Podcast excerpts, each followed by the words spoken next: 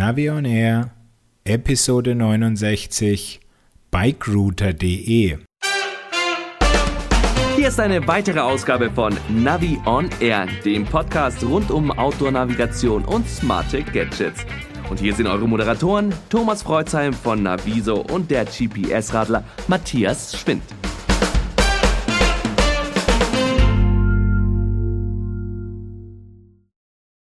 Hallo liebe Navionair Podcast-Zuhörer. Heute soll es mal um die Streckenplanung am Computer gehen. Dazu haben wir uns einen Interviewgast eingeladen und da schalten wir jetzt gleich mal rein, ohne großes Eingangsgequatsche. So, dann begrüßen wir jetzt den Markus. Servus, grüß dich und gleich zum Anfang, du darfst dich mal selbst vorstellen. Ähm, ja, hallo, mein Name ist Markus Jaschen. Ich bin äh, hauptberuflich ähm, sowas wie ein Webentwickler und Systemadministrator, mache also sehr viel mit Computern. Äh, in meiner Freizeit fahre ich sehr gern Fahrrad unter anderem und äh, ja, habe äh, daraus entstehend äh, irgendwann mal einen äh, kleinen Routenplaner für Fahrräder ins Web gestellt der sich mittlerweile einer ganz ähm, großen Beliebtheit erfreut. Und ich glaube, das ist das Thema, worüber wir heute auch reden wollen. So schaut's aus, genau. Aber kleiner Spoiler vorab, also wir werden uns hier in dem B-Router-Universum bewegen und das sollten wir vielleicht ganz am Anfang mal unsere Hörer abholen. Was ist da was? Weil es gibt ja irgendwie den B-Router, B-Router Web, dann gibt es noch den N11NDE, dann gibt es den Bike Router, dann gibt es irgendwie, habe ich jetzt vor kurzem erst was gelesen, ein GXB-Router. Kannst du da mal ein bisschen einen Überblick geben? Ja, ich, ich, ich kann es versuchen. An sich ist es ganz einfach, äh, glaube ich. Ähm, äh, B-Router ist so das Wort, was seit ein paar Jahren immer so durchs Netz geistert. Ähm, alles andere, was du äh, gerade aufgezählt hast, äh, baut darauf auf. Also B-Router ist eine, eine Routing-Engine, äh, welche auf den OpenStreetMap-Daten funktioniert. Ähm, ihr hattet ja vor, ich glaube, anderthalb Jahren den Arndt Brennschede äh, schon mal zu Gast. Das ist der Entwickler von B-Router, also von dieser Routing Engine, ähm, ja, die macht eigentlich nichts anderes äh, als äh, zwischen zwei Punkten, die man äh, ihr vorgibt und äh, Informationen darüber, ähm, welche Wege bevorzugt werden sollen, ähm, auszurechnen. Ja, einen optimalen Weg, einen kürzesten Weg, einen, einen äh, nicht unbedingt den kürzesten, aber einen optimalen Weg. Ähm, die Informationen, die man dieser Routing Engine äh, vorgibt, ähm, sogenanntes äh, Routing-Profil, sagt halt ähm, zum Beispiel mit welcher Art von Bike ich unterwegs bin und welche Wege entsprechend bevorzugt werden sollen. Also einfaches Beispiel, ich möchte mit einem Gravel-Bike fahren, ähm, dann sage ich der Routing Engine, ähm, versuch doch mal bitte eine, äh, eine Route zwischen diesen beiden Punkten zu finden, die ich dir gegeben habe, welche möglichst äh, verdichtete Schotterwege enthält. Ja, und möglichst wenig Asphalt zum Beispiel. Ähm, oder gewisse Anforderungen an die Glattheit der Wege oder an, ans Oberflächenmaterial. Ähm, sowas kann man in diesen Routing-Profilen definieren. Ähm, ja, wirft es, wie gesagt, dieser Engine vor und die Engine gibt einfach einen äh, Beispiel ein GPX-Track zurück zwischen diesen beiden Punkten. Mhm. Das ist eigentlich, äh, das ist eigentlich alles. Ähm, die anderen Sachen, die du aufgezählt hast, sind eigentlich äh, Dinge, die auf B-Router aufbauen, beziehungsweise sich diese Engine zunutze machen. Ähm, B-Router Web ähm, ist da wahrscheinlich das bekannteste äh, Produkt. Das ist ein, äh, ein Routenplaner, läuft im Webbrowser, auf Desktop wie auch auf Mobilgeräten. Und ähm, ja, der kapselt im Endeffekt die Funktion dieser Engine und bietet äh, unzählige weitere Möglichkeiten. Mhm. Ähm, da können wir vielleicht nachher nochmal kurz durchgehen, äh, die, was da die interessantesten Sachen sind. Ähm, unter anderem ermöglicht es halt nicht nur zwischen zwei Punkten zu planen, das ist das, was äh, B-Router macht, sondern Äh, man kann eben beliebig viele Punkte setzen, also sich auch größere Routen damit äh, zusammenstellen. Ähm, es hat eine Verwaltung für die Routing-Profile drin, also man ist nicht auf ein Profil festgelegt, sondern kann eben auswählen zwischen Rennrad, Gravel, Mountainbike, äh, Trekking, Liegerad, was auch immer. Da gibt's äh, für alles gibt's Routing-Profile. Man kann sich äh, das alles auf einer Karte anschauen natürlich, ähm, hat verschiedene Kartenstile, kann sich über die Karte sogenannte Overlays drüber packen, äh, würde ich vielleicht nachher auch noch mal was dazu sagen. Äh, man kann sich POIs einblenden lassen und so weiter und so fort. Ähm, und ja, B-Router Web ist diese Software, die das macht. Die wurde mhm. von Norbert Renner entwickelt seit, ähm, ich glaube, 2013, 2014, äh, 2012, ungefähr seit zehn Jahren, würde ich mal sagen. Ähm, und das ist eine Open Source Software, genau wie äh, die B-Router Engine. Das heißt, man kann die sich nehmen und kann die sich äh, selbst äh, auf dem Server installieren. Und äh, das ist auch das, was äh, eine Menge Leute gemacht haben, unter anderem ich. Ähm, und äh, auch dir, was du erwähnt hast, das äh, CXB ähm, ist auch eine, eine Installation von B-Router Web ähm, auf, auf ja, hauptsächlich auf Gravel ausgelegt. Ähm, bei mir heißt das Ganze bikerouter.de beziehungsweise früher brouter.m11n.de. Das äh, ist einfach nur ein, ein Platzhaltername gewesen und als dann, als es dann irgendwann ein bisschen beliebter wurde, habe ich es einfach auf bikerouter.de umgezogen. Mhm. Ähm, also. Die alte URL funktioniert noch, aber das ist identisch. Also die, die Software und die Konfiguration, das ist alles dasselbe. Ähm, ist einfach, äh, das eine ist besser lesbar und äh, weitergebbar und das andere ist einfach noch so, wie ich es mir damals für mich gebaut hatte. Ja, da hatte okay. ich, äh, hatte ich nicht so das äh, Bedürfnis nach einem super lesbaren Domainnamen oder so. Deswegen, äh, ja, ist ein Artefakt aus vergangenen Zeiten. Okay, also das ja. ist halt, äh, so sind wir als Techniker, Ingenieure halt, der Name ist nicht so wichtig, genau. aber bikerouter.de ist dann natürlich deutlich griffiger und bleibt im Gedächtnis. Und ich würde sagen, in, äh, im Folgenden sprechen wir dann hauptsächlich über Bikerouter. Ja, genau. Das ist ja eine, eine Version von B-Router Web, wie gesagt. Mhm. Ähm, es gibt noch äh, ganz viele andere äh, mit Spezialisierungen und Jetzt, ja, jetzt ich, sind wir schon ganz tief drin. Ich wollte ja. euch mal unterbrechen, euch beide Techniker. Erstmal Hallo von mir aus, lieber Markus. Wir haben ja vorher schon mal per E-Mail Kontakt gehabt, aber jetzt äh, sind wir mal im Live-Gespräch. Ähm, wir haben ja nochmal so, wenn man die Gedanken zurückschweifen lässt, das Interview mit dem Arndt Brennschede, also B-Router. Und jetzt muss man auch nochmal die gesamte Fahrrad-Community ansprechen oder sich von denen die Frage anhören, was ist jetzt eigentlich besser, wenn man jetzt den Platzhirsch nutzt, nämlich Komoot, nutzen ja die meisten oder einige nutzen auch Strava oder sowas. Dann äh, kam äh, B-Router auf. B-Router war ja eigentlich eine, ähm, eine Routing-Geschichte für das Smartphone, eigentlich mhm. so ein Software-Baustein, der dann in verschiedenen Apps genutzt wurde. Und dann kam ja dieses B-Router Web. Mhm. Das haben wir vorgestellt und haben gesagt, Mensch, das ist eine tolle Alternative zu Komoot. Das kostet nichts, ist eine offene Webseite eigentlich. Die kann man so frei nutzen. Und da gibt es noch eine Menge Einstellungsmöglichkeiten, eine Menge Informationen. So, da waren wir ungefähr. Und wir sagen jetzt inzwischen, dieses B-Router Web ist eine ziemlich einfach zu nutzende Geschichte und eben, wie gesagt, eine kostenlose und einfache Alternative zu bekannten Programmen. Und jetzt haben wir deine Seite aufgenommen, Bike Router, und die ist ja schon, das kam jetzt auch schon in deinem Ein in deinem Vorspann sozusagen raus. Ähm, da ist ja schon eine Menge Technik, eine Menge Hintergründe, eine Menge Funktionsvielfalt dahinter. Vielleicht müssen wir noch mal so ein bisschen anfangen, ähm, das so, so für unsere Hörer zu platzieren. An wen richtet sich eigentlich Bike Router? Ähm, prinzipiell oder eigentlich nur an mich. Das wäre so die einfache Antwort. Ähm, ich habe das äh, tatsächlich damals für mich gebaut. Ich habe vorhin noch mal äh, einen Forum-Post rausgesucht, den ich geschrieben hatte vor einer Weile, äh, weil die Frage kam bei MTB News im Forum nämlich auch schon mal auf.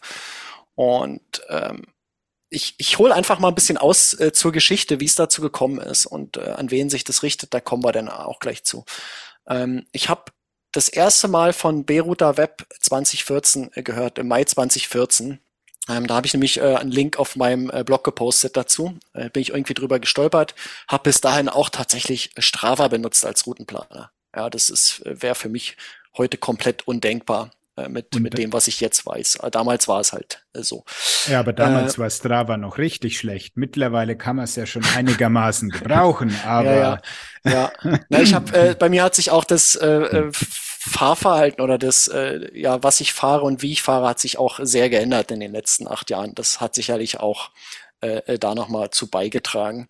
Ähm, ich habe auch, muss ich ehrlich sagen, sehr gerne mit Papierkarten geplant damals. Also äh, damals hört sich jetzt echt an, wie Opa erzählt vom Krieg, aber es ist noch nicht so lange her, da habe ich äh, über topografischen Karten gesessen und habe mir äh, Fahrradstrecken da zusammengesucht. Also Dafür muss man sich nicht entschuldigen. Ja. ähm, jedenfalls bin ich über Bike-Router oder B-Router Web gestoßen äh, und äh, fand das total, fand das total beeindruckend weil die äh, Routing-Ergebnisse damals schon äh, extrem gut waren. Und da sprechen wir über einen Datenstand in OpenStreetMap, der echt noch weit von dem entfernt war, äh, wie es heute ist. Ich habe damals in, äh, in Berlin gelebt. Ähm, da war die Datenqualität natürlich schon äh, damals auch deutlich besser als, als heute. Äh, Entschuldigung, deutlich besser als ähm, äh, auf dem Land. Äh, heute hat sich das ein bisschen angeglichen. Ähm, ja, und dann hat sich ein Bekannter von mir selbst so ein, so ein B-Router Web installiert und hat da noch ein paar zusätzliche Routing-Profile äh, draufgetan. Die gab es nämlich damals schon äh, aus der Community. Und äh, mir ging es damals so hauptsächlich um Mountainbike-Fahren. Und da gibt's halt spezielles, äh, ja, spezielle Sachen, die beim Routing berücksichtigt werden müssen. Und er hatte da so äh, ein, zwei äh, Routing-Profile für Mountainbike drauf gemacht. Und ja, das war dann mein, mein äh, Router to go. Den habe ich äh, permanent genutzt. Und äh, wenn ich irgendwas brauchte, habe ich ihm Bescheid gesagt. Er hat dann irgendwie äh, die Profile raufgeladen oder wir waren dann mal irgendwann im Urlaub in Island. Da, da hatte ich ihn gebeten, die, die Routing-Daten für Island mal zu aktualisieren, beziehungsweise überhaupt drauf zu tun. Das hat er dann immer für mich gemacht. Äh, fand ich super, lief so äh, bis vor äh, zweieinhalb Jahren ungefähr. Und dann wollte ich ihm einfach nicht mehr auf die Nerven gehen mit meinen ganzen Wünschen und habe dann einfach mal selbst geschaut. Ähm, ja, kann man, kann man sowas selber hosten? Geht das? So für mich nur. Und äh, habe mir das angeguckt und das war relativ simpel, habe mir das gebaut, ähm, habe dann alle meine Routing-Profile reingemacht, die ich haben wollte, äh, habe alle meine Kartenebenen mir zusammengestellt, die ich haben wollte und habe mir das einfach ins Netz gestellt unter brouter.m11n.de ähm, und habe das dann auch genutzt, habe es bei Twitter mal gepostet und ja, wie das so kommt, äh, plötzlich schlugen da eine Menge Leute auf und, und haben das genutzt, äh, regelmäßig zum Planen. Ich habe äh, viele Fragen bekommen dazu, äh, habe viele E-Mails beantwortet, äh, habe ganz viel bei Twitter geschrieben und äh, ja, so, so wurde das immer größer. Und mittlerweile nutzen das, glaube ich, ähm, so also so viele Leute mit so viel verschiedenen äh, Vorstellungen davon, was, was Radfahren ist. Und damit kommen wir jetzt zur Beantwortung deiner Frage. An wen richtet sich das? Ähm, ich glaube, es richtet sich an tatsächlich jede Person, die irgendwie mit dem Rad unterwegs ist und eine Route von A nach B äh, oder von A nach B nach C oder sonst wie äh, planen möchte. Ähm, denn es gibt eigentlich alles, was man äh, dafür benötigt, ist in bikerouter.de eingebaut. Also die passenden Routing-Profile für alle möglichen Arten von Fahrrädern. Ähm, viele, viele Kartenansichten, äh, POIs, es ist alles da. Das heißt, eigentlich ist das ähm, ja, für alle Personen geeignet, die mit dem Fahrrad unterwegs sind. Und wenn man da mal jetzt drauf schaut, äh, die erste Frage wäre natürlich so, was ist jetzt der Unterschied zu B-Router Web und warum sollte man dann Bike-Router nutzen? Du, ähm, man sollte das gar nicht nutzen. Also das würde ich, äh, das würde ich äh, äh, gar nicht äh, fordern oder oder verlangen von den Leuten. Das ist eine Option. Also es ist eine B-Router Web-Instanz von mehreren. Ähm, ich freue mich über die Leute, die das nutzen. Ähm, hauptsächlich mache ich es aber tatsächlich immer noch für mich. Ja, also das, äh, das manchmal kommen eben auch Leute mit Wünschen, wo ich dann sage, nee, äh, diese Kartenebene, die ist zwar vielleicht für dich ganz nett, aber die baue ich jetzt nicht mit ein, weil die hat für die meisten Leute überhaupt gar keine Relevanz. Ähm, der Unterschied ist, ist gar nicht so groß. Ähm, ich habe oben äh, den den Header ein bisschen kleiner gemacht, der war mir zu hoch tatsächlich, also die, die äh, Kopfzeile. äh, und habe die aus diesem langweiligen äh, dunkelgrau ein bisschen eingefärbt, ein bisschen farbenfroher gemacht. Mhm. Ähm, ich habe äh, Routing-Profile dazu installiert, die standardmäßig nicht äh, dabei sind. Also ich glaube, so standardmäßig sind es vielleicht so 10, 12 Stück. Ich weiß es jetzt nicht aus dem Kopf, aber es sind relativ wenige. Ähm, ich habe mir unter anderem die, die Mountainbike-Profile vom äh, Zossebart, äh, heißt der, ist bei uns auch aus dem MTB News Forum. Äh, die habe ich dazu gemacht. Ich habe ein paar Gravel-Profile dazu gemacht, ein paar Rennrad-Profile und so. Und hast dafür ähm, Auto und was habe ich da noch gesehen? Eisenbahn ja, rausgekickt. Die sind, ja, die sind aber tatsächlich, glaube ich, in der originalen Version äh, schon mit drin. Ähm, die sind in, in Beirut da, glaube ich, dabei. Muss ich ganz kurz mal schauen. Ja, sind sie. Ich habe gedacht, Sind's, du hast ja. sie damals rausgekickt, aber so. ich habe sie jetzt ganz unten. Ganz unten. Ja, ja. Ganz unten sind sie trotzdem noch da, ja. Ja, ja ich habe heute tatsächlich äh, vorhin gerade das Eisenbahnprofil genutzt. Also das hat schon tatsächlich auch seine äh, Bewandtnis. Ähm, ich wollte mal was auschecken vorhin. Ähm, also das ist schon ganz okay, dass die, dass die da drin sind, auch wenn man sie nur einmal im Jahr vielleicht ganz kurz braucht. Okay. Ähm, ja, was habe ich noch geändert? Ich habe äh, ein paar Kartenebenen hinzugefügt, ähm, die man sich auswählen kann.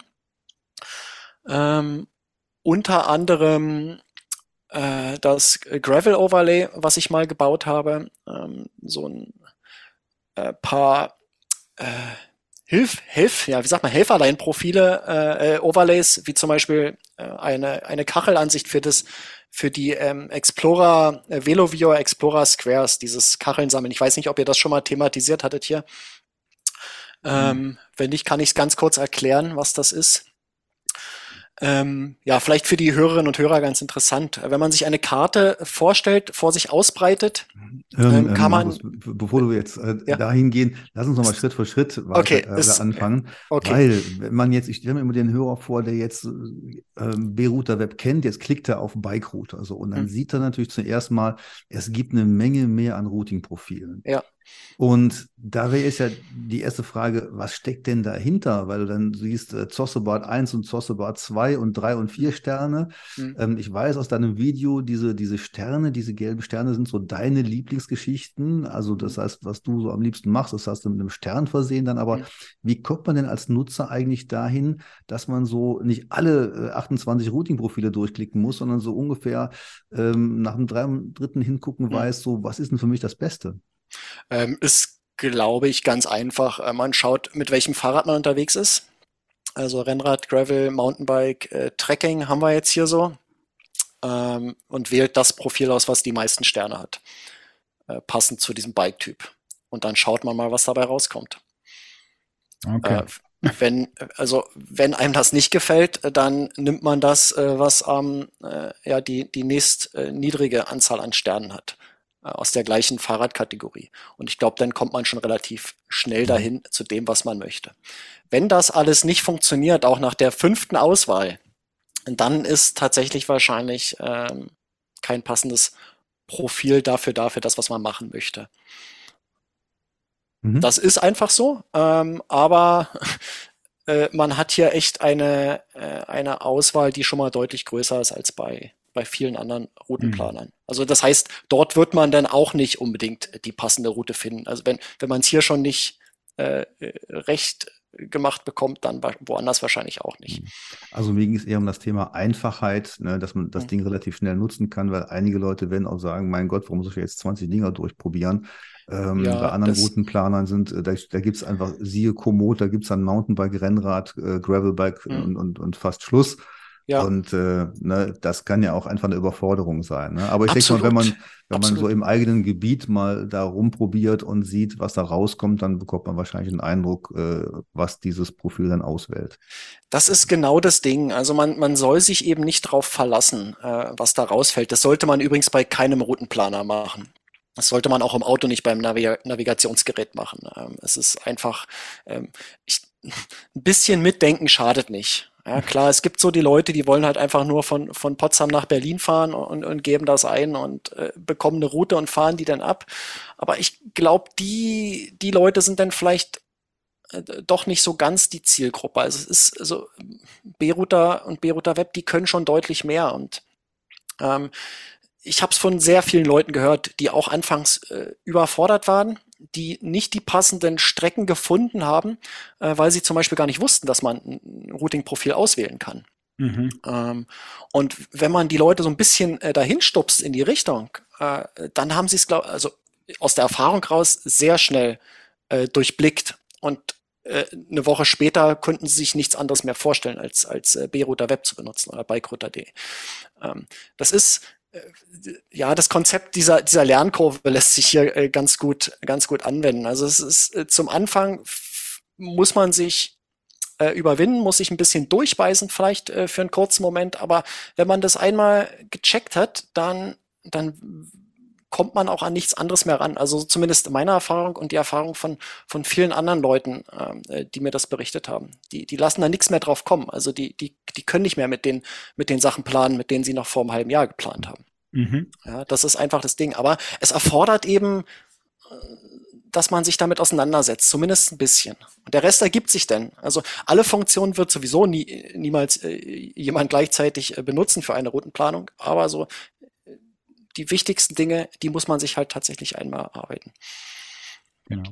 Also ich meine, ganz äh, unübersichtlich wird es ja in dieser Profile-Ecke äh, dann, wenn man diese ganzen NAV-Bar-Profile äh, also da tue ich mir auch immer schwer, was, was wird denn da jetzt mit gemeint? Und da gibt es ein MTB Light, ein Light Wet, mhm. ein Medium, Medium Wet, Strong, Strong mhm. Wet und so. Also das ist dann schon ein bisschen, wo es äh, in den Bereich der Überforderung reingeht. Ja, ja, das ist tatsächlich auch so ein wo ich schon mehrfach drüber nachgedacht habe, das einfach rauszunehmen.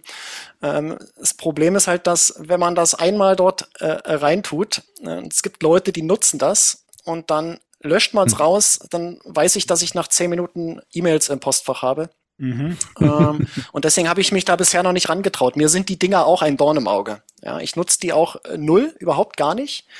Ähm, aber ich, ich traue mich denn doch nicht ran. Also ich habe ja vorhin gesagt, ich mache das hauptsächlich für mich und aber so guck natürlich schon, dass, äh, dass ich da nicht irgendwie die Leute vor den Kopf stoße, die das, die das gerne benutzen. Weil ich freue mich ja auch, wenn das andere benutzen. Ja, ähm, deswegen habe ich dann angefangen, irgendwann diese, diese Sternchen dahinter zu machen, einfach als, als äh, kleinen visuellen Hinweis, wo man sich vielleicht dran orientieren kann. Hm. Ja, und dann gibt es ja noch, ähm, was ich glaube, was am meisten übersehen wird, ist ganz, ganz unten die Alternativen. Mhm. Ähm, wie werden die denn eigentlich dann bestimmt?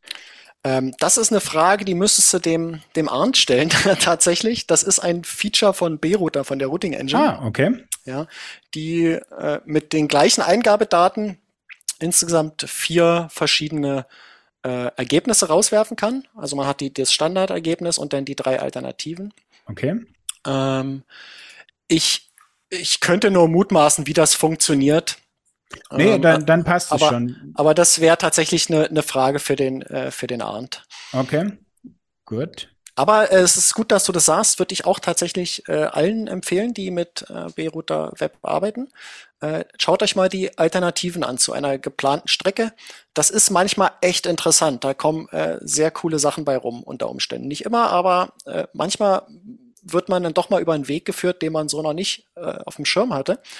Und das sind manchmal nicht mal die schlechtesten Wege. Mhm. Also ich wollte nochmal auf die Unterschiede äh, aufmerksam machen, denn äh, wenn man jetzt Mountainbike-Planung betreiben will, dann ist man äh, spätestens bei dir, weil es gibt ja bei B-Router Web kein Mountainbike-Profil, sondern jede Menge anderen Sachen. Also dann schwenkt man sowieso schon mal auf dein Portal. Die zweite Sache, die ich äh, wirklich klasse finde, ist, ähm, dass du den QR-Code eingeführt hast, mit dem man die GPX-Daten runterladen kann, beziehungsweise austauschen kann. Vielleicht kannst du das nochmal erläutern. Ja, das ist tatsächlich auch ein Feature, was ich gar nicht selbst gebaut habe, ähm, sondern das äh, kam auch aus dem äh, B-Router Web, aus der, ähm, äh, ja, wie sagt man, äh, aus dem GitHub äh, Repository. Also das ist die, die Website, wo das entwickelt wird. Ich hatte ja gesagt, das ist Open Source. Das heißt, ähm, der Quellcode ist offen, äh, der Quellcode ist frei, man kann sich das runterladen, man kann das verbessern und kann die Verbesserung äh, vorschlagen zur Übernahme in den eigentlichen Code wieder, also äh, sogenannter äh, Pull-Request. Und das hatte mal jemand gebaut und äh, hatte das vorgeschlagen als Verbesserung. Das hat aus verschiedenen Gründen noch keinen Einzug in die offizielle Version von B-Router Web gefunden. Ähm, ich fand das Feature aber so praktisch, ähm, dass ich es einfach in meine Version mit reingenommen habe. Und äh, was das macht, äh, ja, ist im, im Grunde einfach äh, nicht einen einen fertigen geplanten Track herunterladen, sondern einen Link zu erzeugen. Ähm, also auf ein, also einen Download-Link zu erzeugen für diesen Track. Und dieser Download-Link, der ist hinter einem QR-Code. Das heißt, man kann einfach an seinem Desktop-Rechner eine Route planen, man hat einen großen Bildschirm, hat die Übersicht, äh, wunderbar alles, ähm, ist fertig, lässt sich diesen QR-Code anzeigen und fotografiert den mit dem Telefon ab. Und das Telefon öffnet diesen QR-Code, ähm, lädt diesen äh, Track herunter, der sich dahinter verbirgt und äh, man kann den dann öffnen in, was man eben benutzt, Garmin Connect oder äh, ja, weiß ich nicht, was man noch für, für mhm. Apps benutzt. Also alle Apps, die äh, GPX-Dateien lesen können, können dann diese Datei öffnen und dann hat man die äh, Route sozusagen auch sofort schon zum Beispiel auf seinem Garmin-Device. Ja, dieser, wie gesagt, dieser Code ist gar nicht von mir. Das habe ich nur integriert, weil es im originalen B-Router noch nicht mit drin ist. Im, Entschuldigung, im originalen B-Router Web noch nicht mit drin ist. Äh, ich würde aber mal denken, dass das mittelfristig auch äh, dort landet. Mhm. Ja, da, da sind ein paar Umbauten sind danach erforderlich, aber das würde jetzt hier zu, zu weit führen.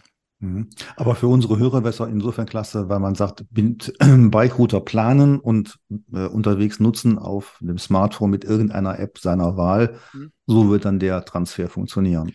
Genau, weil es ja sonst doch relativ umständlich ist, wenn man die GPX-Datei auf seinem äh, Computer herunterlädt, dann liegt sie da im, im Downloads-Ordner. Ja, und was macht man dann damit? Ähm, da muss man auf äh, Garmin Connect gehen oder auf Strava oder Komoot und muss es dort reinladen, damit es sich mit dem Gerät synchronisiert.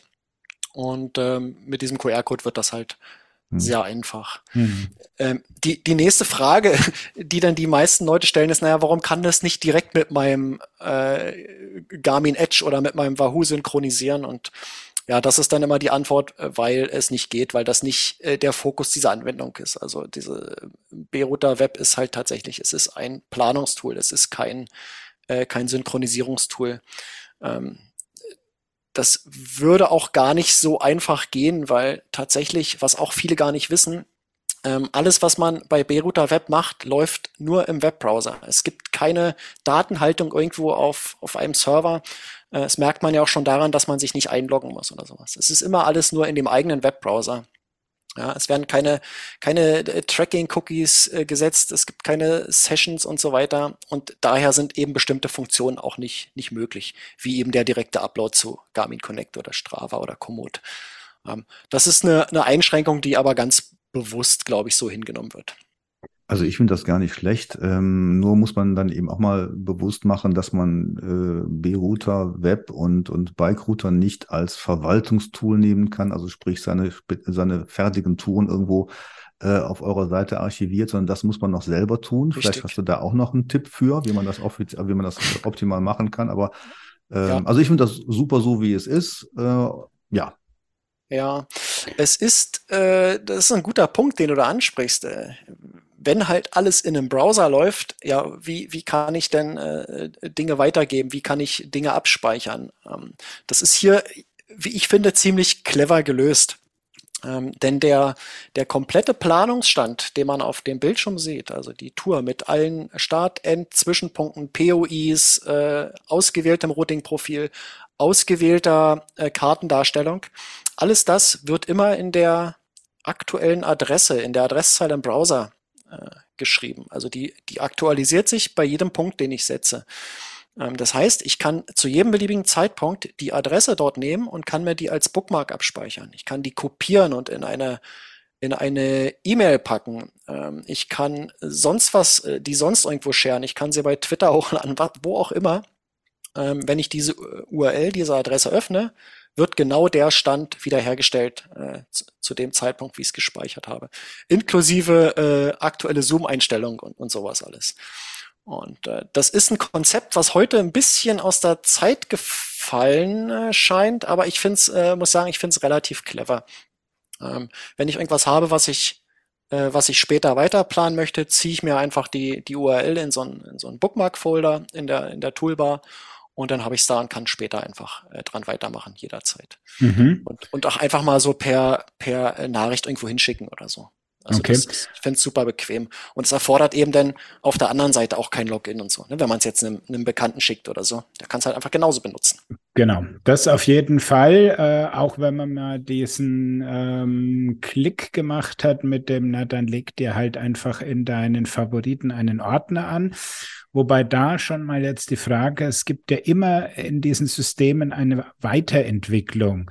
Ähm, würde diese URL dann auch noch dieselbe Strecke rausgeben nach einer Aktualisierung von deiner Seite, also vom äh, Tool? Ähm, das ja, die Strecke äh, würde dieselbe bleiben, es sei denn, es ändert sich an dem Routing-Profil etwas. Dann kann es sein, dass sich auch die Strecke ändert. Ja, wenn ich jetzt von einem Tag auf den anderen, ähm, sagen wir mal, im Gravel-Profil äh, Asphalt bevorzuge, äh, wo vorher verdichteter Schotter bevorzugt wurde, dann wird sich die Route wahrscheinlich ändern. Ja, dann mhm. wird sie so. Ähm, aber das das mache ich nicht. Also ich, ich aktualisiere nur ein Profil regelmäßig und das ist das, äh, das Beta-Profil. Ähm, also das, das steht auch extra in dem Profilnamen mit drin, dass es eine Beta-Version ist.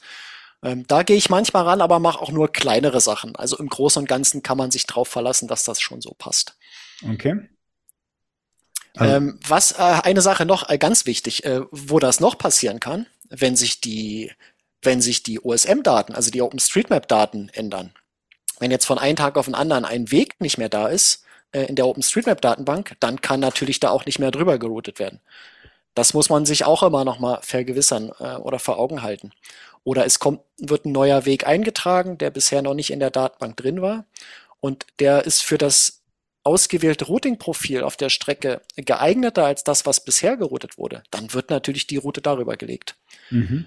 Das sind aber Dinge, die passieren jetzt nicht so häufig, äh, wie man vielleicht denken mag. Mhm. Also Matthias, wenn du keine Fragen mehr zum Routing hast, würde ich gerne mal auf die Karten eingehen. Ja, einen, ein Punkt wurde vorhin noch ein bisschen übergangen. Du fandest sehr toll, dass man eben keine Möglichkeit hat, hier speichern und übertragen. Also das muss ich sagen, ist schon für mich einer der Komfortfeatures von Komoot, dass ich eben meine Strecken direkt rüber auf Garmin oder Wahoo synchronisieren kann. Mhm ähm, klar, wenn du keine Verwaltung zum Abspeichern hast, wird es schwer. Aber meinst du nicht, dass es doch die Möglichkeit gäbe, so à la diesen QR-Code-Button eine Taste einzubauen, schickt es an mein Wahoo-Profil? Ähm, naja, das geht, das geht tatsächlich technisch nicht. Ähm, ich, ich habe keine, oder um etwas zu Wahoo zu schicken, ins Profil zu schicken, brauche ich ähm, meinen ja, Zugang natürlich. Brauche ich einen Zugang, genau. Ich brauche irgendeinen Authentifizierungstoken, was ich mitschicke und das bekomme ich nicht so einfach. Ähm, das heißt, man müsste einen, äh, weiß nicht, ob Wahoo das überhaupt anbietet, einen äh, Login mit Wahoo anbieten, ähm, so dass ich mich in Beruter Web mit meinem äh, oder bei Wahoo äh, einloggen kann und dann könnte ich eventuell mit diesem Token, was ich dort bekomme, äh, Sachen hinschicken. Aber ähm, das wird so viele Dinge nach sich ziehen und dann hätte man plötzlich auch wieder äh, irgendwelche äh, Cookie-Problematiken und sowas. Also ich, ich sehe das tatsächlich äh, äh, kurzfristig und mittelfristig sehe ich das nicht in, in der Software. Okay. Ja, das ist, das ist ganz bewusst äh, so ausgelassen, äh, würde ich denken. Also genaueres kann da auf jeden Fall der, der Norbert Renner sagen. Ähm, aber äh, das, das wäre, glaube ich, ein, wenn man, wenn man das aufmacht, das wäre die Büchse der Pandora. Ähm, dann hast du nämlich Wahoo und dann hast du Komoot und dann hast du Strava und dann hast du Garmin und äh, das, das wird nicht mehr aufhören. Ähm, und alles, was dann dort an Entwicklungsarbeit reinfließt, fehlt an anderer Stelle. Also ich, ich, ich sehe es eher so, dass man das, was man richtig gut kann, äh, dass man sich darauf fokussiert und äh, dann nicht so in die in die Breite irgendwie Features ausrollt, die man ja auch pflegen muss und wo man ständig hinterher sein muss. Und äh, das ist das ist ein Aufwand, äh, der gerade in, in Open Source, also was so Community entwickelt ist, das, das kann man gar nicht leisten. Klar, ja, weil wenn halt Wahoo was an seiner äh, Surfer-Architektur ändert, dann musst du hinterherrennen und die werden dir wahrscheinlich nicht aktiv Bescheid sagen, nee, dass sie nee, was machen. Nee, genau. Wenn also, es wenn, überhaupt geht, das ist ja nochmal die nächste Frage, ob Wahoo das überhaupt äh, zulässt, dass man sich als als äh, Privatperson da hinwenden kann und sagen, hey, ich bräuchte mal einen App-Zugang oder einen API-Zugang äh, zu eurem System, dann sagen die vielleicht äh, auch, ja, aber nee, da musst du so groß sein wie Komoot, äh, damit du das mhm. bekommst. Weiß ich nicht, habe ich mich nie mit auseinandergesetzt, aber es wird halt ein riesen Batzen Arbeit sein und äh, Klar, das, das ist schwierig zu, schwierig zu leisten, wenn man das irgendwie nebenbei als Hobby macht. Klar. Insofern also Job für uns, eine gute Anleitung machen, wie ich den äh, QR-Code-Export direkt in mein Wahoo-Profil reinschießen kann. Ja, und auf meiner Seite ähm, muss ich auch nochmal sagen, äh, Matthias hast natürlich recht. Ich fände es auch klasse und glaube ich, jeder Kunde fände das gut, wenn man ein System hätte und nicht zwischen verschiedenen hin und her switchen und, und, und auslagern und importieren muss. Denn ähm, so dies, das Geheimnis von Komoot ist ja, glaube ich, auch diese automatische Synchronisierung. Ich habe da mein Portal, wo ich äh, planen kann, wo ich speichern kann, wo ich sofort mit meinen Geräten synchronisieren kann. Das ist natürlich schon klasse, aber ist einfach so ein Universum für sich. Und ähm, was ich eben sagen wollte, ist, dass was ihr gemacht habt, ist vollkommen ausreichend jetzt für genau für die Dimension, die ihr anbietet und absoluter Respekt, was ihr da schon auf die Beine gestellt habt. Ähm, und ich glaube, da müssen wir erstmal stehen bleiben. Und Matthias, ganz klar, wenn wir da ein bisschen unterstützen können mit ein paar Tipps, dann sind wir dabei. Ähm, wenn wir jetzt mal auf die Karten schauen, dann äh, ist ja ein weiterer Bereich jetzt, wo du mehr geboten hast oder mehr bietest als B-Router Web. Und ja. wir haben ja, glaube ich, noch gar nicht so ganz deutlich gesagt, dass deine Anwendung ja eben auch komplett auf OpenStreetMap-Daten beruht, also das Routing, ähm, die Hintergrundkarten halt. Und jetzt kann man ja in solchen Anwendungen verschiedene Hintergrundkarten ähm, zum Einblenden anbieten. Also man hakt das dann an, man hat Overlays wie diese Radrouten, wie die Wanderrouten und verschiedene andere Sachen noch. Und mhm. auch da hätte ich mir jetzt mal gewünscht, äh, so als Erstuser, was verbirgt sich denn dahinter? Also was heißt denn das, wenn ich da so eine Karte habe, wie dann irgendwie äh, For You Maps oder MTB mhm. Map CZ oder sowas? Was bringt mir das? Und oder muss ich da auch wieder alles durchklickern? Ähm, ja, du musst alles durchklickern, mhm. äh, um, um das zu finden, was, was dir am Ende gefällt. Kurze Antwort. Ähm, hier ist es bei den meisten Karten, die man auswählen kann, mal abgesehen von den Satellitenbildern natürlich, ähm, ist es auch so, dass die auf den OpenStreetMap Daten basieren, also auf dieser, auf dieser Datenbank. Also OpenStreetMap, die meisten, wenn die das Wort hören, denken sie an die, an die Kartenansicht, die man bekommt, wenn man äh, openstreetmap.org im Webbrowser eingibt. Ähm, das ist aber nur eine, eine Sicht auf die eigentlichen Daten, die zugrunde liegen. Also Straßen, äh, Flächen, also Wälder, äh, Wasser, Eisenbahnen, äh, einzelne Bäume, äh, was gibt's noch hier, sowas wie, wie Gebäude, Tankstellen. Das ist alles in der Datenbank verzeichnet, in so einer, naja, halb strukturierten Form, würde ich das mal nennen. Ähm, und was diese, was diese Kartendarstellungen sind, einfach nur, ich nehme mir die Daten, sage, ein Gebäude soll äh, dunkelgrau dargestellt werden und zeichne das einfach auf die auf die Karte. Ein Wald soll grün äh, dargestellt werden, also nehme ich mir die Fläche, äh, die diesen Wald definiert und äh, tusche den grün an und pack den auf ein, auf ein Bild. Und so baut sich äh, mit allen Sachen, die man so drin hat, am Ende ein Kartenbild auf in einem Stil, den ich mir vorher überlegt habe. Ja, und äh, den Standard OpenStreetMaps Stil, den erkennt man auch sofort, weil der ist ja an vielen Stellen im, im Web zu sehen. Und es gibt aber eben auch noch äh, speziellere Stile die vielleicht auch für bestimmte Anwendungen optimiert sind. Also Beispiel ähm, habe ich hier dieses äh, Sigma Cycle. Das ist eine, eine Kartendarstellung der OpenStreetMap-Daten, die auf Radfahren ausgelegt ist. Da sind Radrouten eingezeichnet, da gibt es eine Höhenschummerung, da sind äh, bestimmte Details mit weniger äh, also weniger auffällig gezeichnet und andere Details sind mehr auffällig gezeichnet. Also weg von einem, von einer ganz generellen Kartendarstellung, die möglichst alles irgendwie darstellen will, zu einer speziellen Kartendarstellung. Und das haben alle diese, äh, diese Ebenen gemein, äh, dass sie dann eine, eine spezielle Darstellung der OpenStreetMap-Daten sind. Ähm, die hier ausgewählt sind bei, bei mir auf der Website, das sind halt schon äh, überwiegend die Fahrradspezifischen Karten. Du hast es ja schon erwähnt, MTB-Map. Ja, das ist eine von einer tschechischen Webseite, die, die haben dann einfach eine Mountainbike-spezifische Kartendarstellung gewählt oder, oder versucht, die zu erstellen. Mit einigen Vorteilen, mit einigen Nachteilen. Sieht man dann zum Beispiel so Trails und sowas hervorgehoben.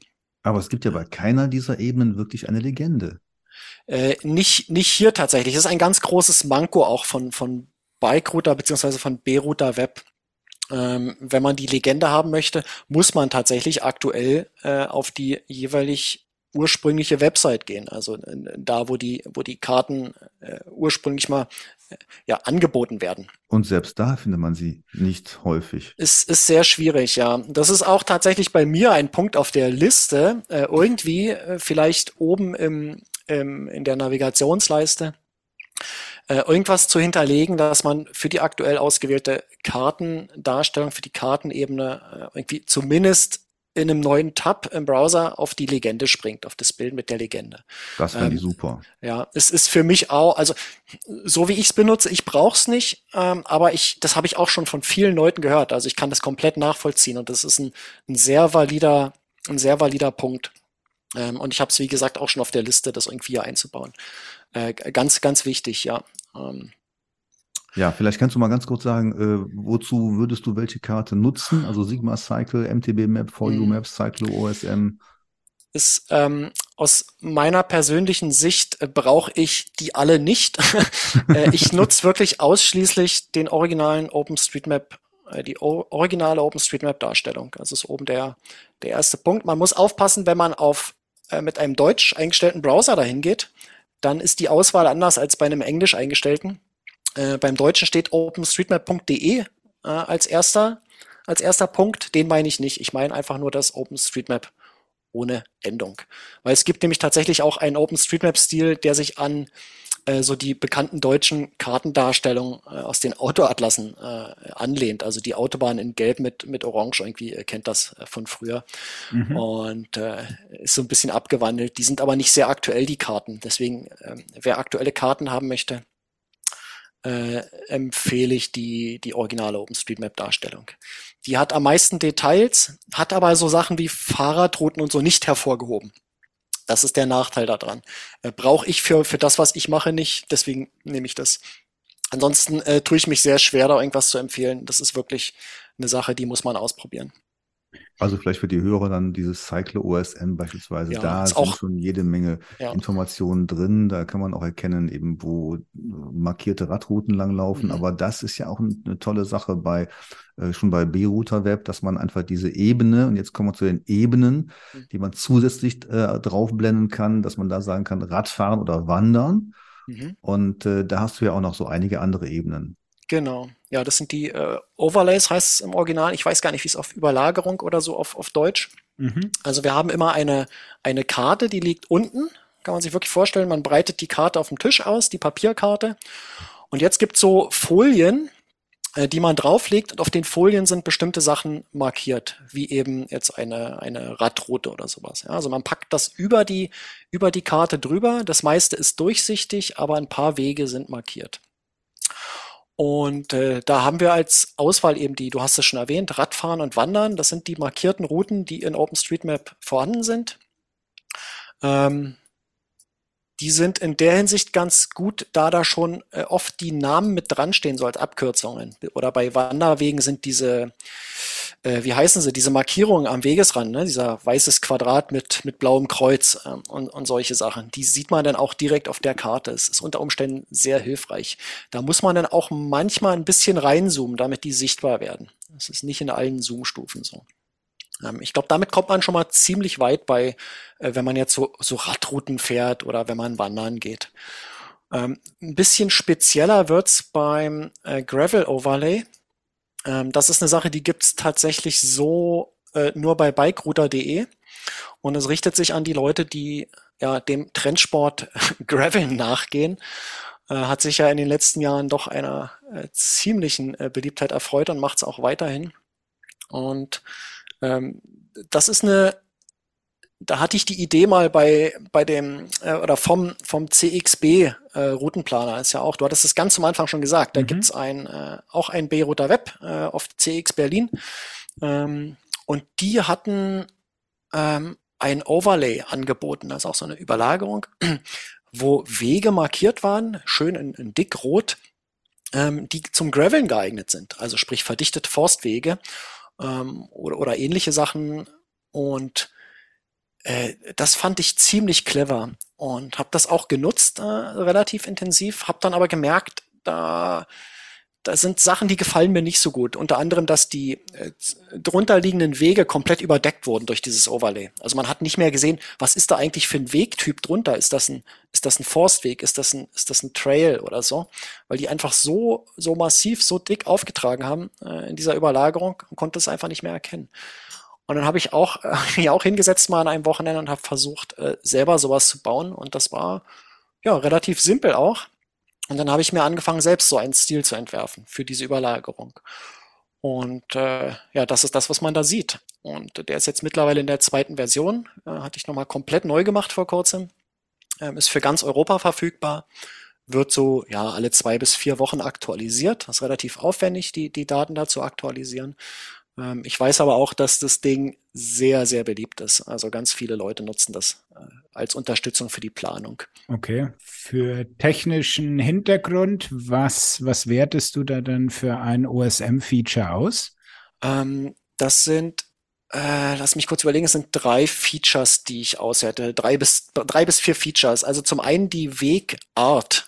Ähm, also es gibt ja für, für Forst- und, und Wirtschaftswege gibt es ja dieses Track. Track ja, mhm. genau. Ähm, bei Tracks gibt es nochmal die Unterteilung in den Track-Type, das kommt hier auch mit rein. Okay. Ähm, dann die Oberflächenart, also Surface. Mhm. Ähm, sprich, ist es, ist es äh, Schotter, ist es verdichtet, ist es Beton, ist es Pflaster, was auch immer. Und die, die Glattheit, also die Smoothness. Ähm, gibt es ja auch von Excellent mhm. äh, über Good bis äh, Horrible und äh, Impassable. Und äh, okay. diese drei bis beziehungsweise vier Sachen werden da ausgewertet.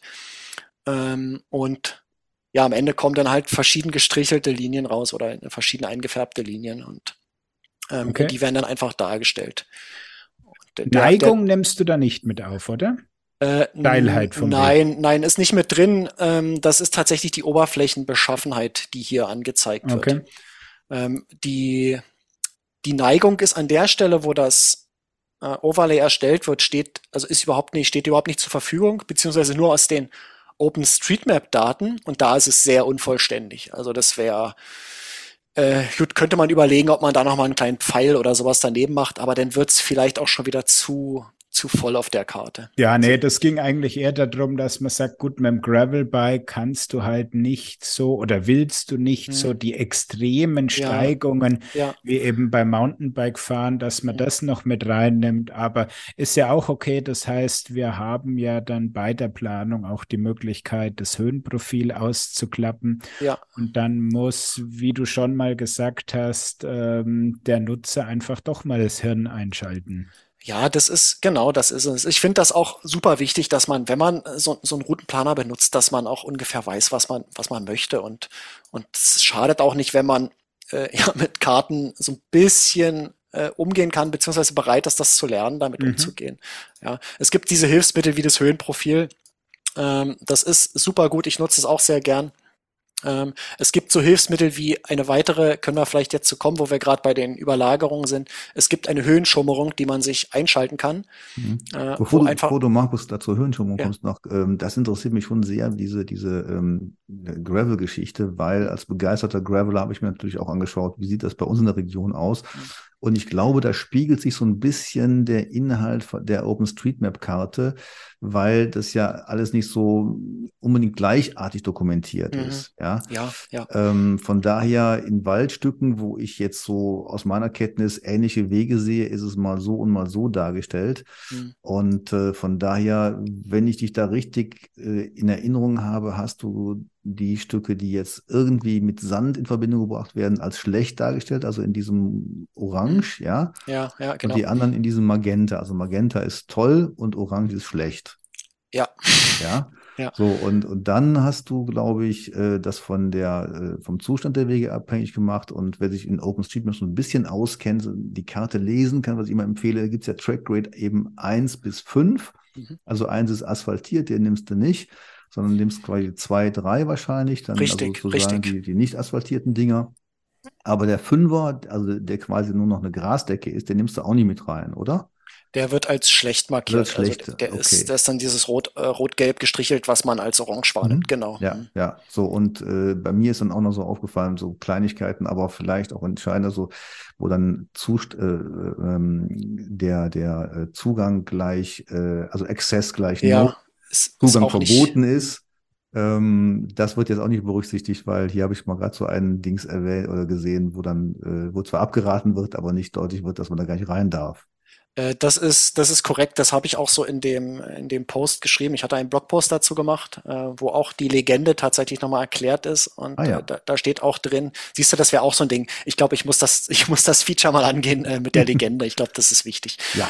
Ähm, da habe ich es auch geschrieben, dass äh, äh, Zutrittsberechtigungen werden nicht berücksichtigt. Es ist mhm. rein die Oberflächenqualität, mhm. die hier reinspielt in diesem Overlay. Mhm. Ja, und das ist auch wieder ein Punkt, wie man muss auch selbst ein bisschen ein bisschen mitdenken. Ähm, viele Sachen von denen, die du erwähnt hast, werden denn schon durch das äh, Routing-Profil ja auch abgefangen. Also äh, wenn dort berücksichtigt, ne, dann, dann äh, wenn da drin steht, äh, es wird oder es ist Fahrrad ist nicht erlaubt oder der Zutritt ist nicht erlaubt, dann wird das Routing-Profil äh, das auch nicht machen. Sofern das äh, nächster Punkt, sofern das korrekt in OpenStreetMap auch eingetragen mhm, ist. Mhm. Ja, man muss halt immer mit dem leben, was man, was man da hat. Das ist, äh, ich werde am Dienstag, am kommenden Dienstag, äh, einen, einen weiteren Screencast aufnehmen, genau zu diesem Thema äh, Daten in OpenStreetMap und wie kann ich mal ganz schnell nach Natur äh, äh, Dinge verbessern.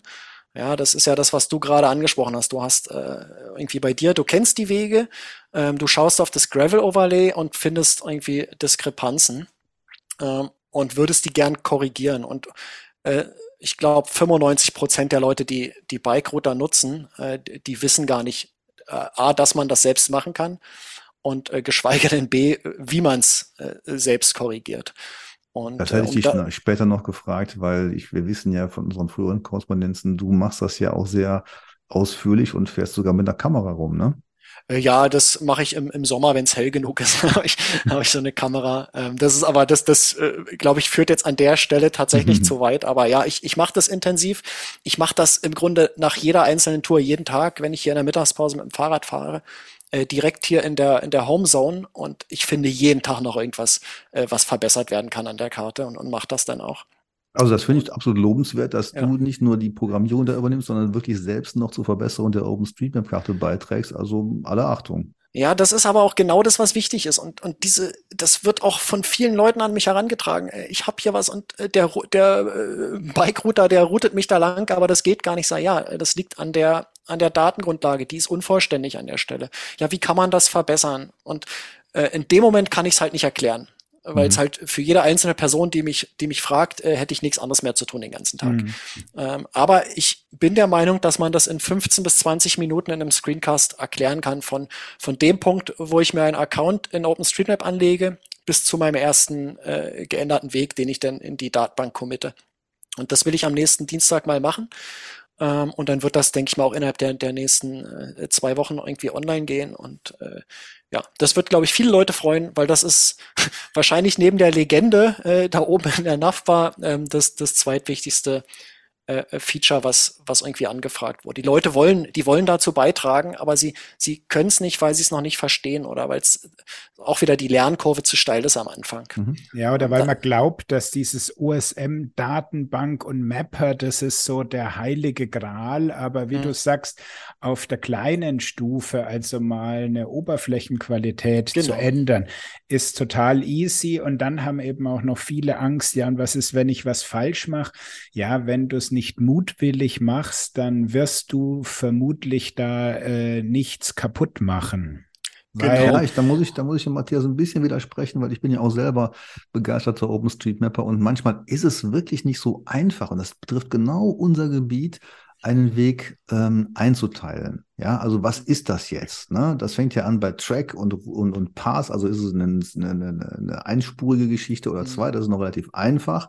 Aber dann so, was ist jetzt da? Da, da, da guckt ein bisschen Sand hervor, ist es schon ein Sandweg, ja, da würde er wieder rausfliegen, ne, bei mhm. deinem, bei deinem Overlay. Mhm und so weiter und so weiter. Also ich glaube, da freue ich mich sehr drauf, auf dieses, äh, diese Verdeutlichung. Und ich glaube wirklich, das könnte vielen Leuten helfen. Ja. ja, aber das ist ja Ansichtssache immer, ob das jetzt schon ein Sandweg oder ein ähm, Schotter oder was auch immer, das ist jetzt gar nicht, finde ich, so mega entscheidend, diese ganz feine Abstufung. Also ich höre es immer von den Rennradfahrern, die sind natürlich glücklich, wenn da schon mal Asphalt steht. Richtig. Alles andere ist egal und äh, das sollte, glaube ich, jeder hinkriegen zu beurteilen, ob der Weg aus Asphalt ist oder ob er irgendwie Naturoberfläche ist. Und wenn das jeder bei sich vor der Haustür macht, dann sind wir schon in der USM-Datenbank einen gewaltigen Schritt weiter vorne. Das denke ich nämlich auch. Also, dass es A um die, um die kleinen Sachen geht, wie mal ein, ja, die Oberfläche eines kleinen Wegsegments zu aktualisieren oder überhaupt zu hinterlegen, äh, ist super wichtig. Und B äh, ist auch, glaube ich, wichtig zu transportieren, dass einem da, da äh, niemand den Kopf abreißt, wenn man mal was falsch macht, äh, solange das nicht mutwillig ist.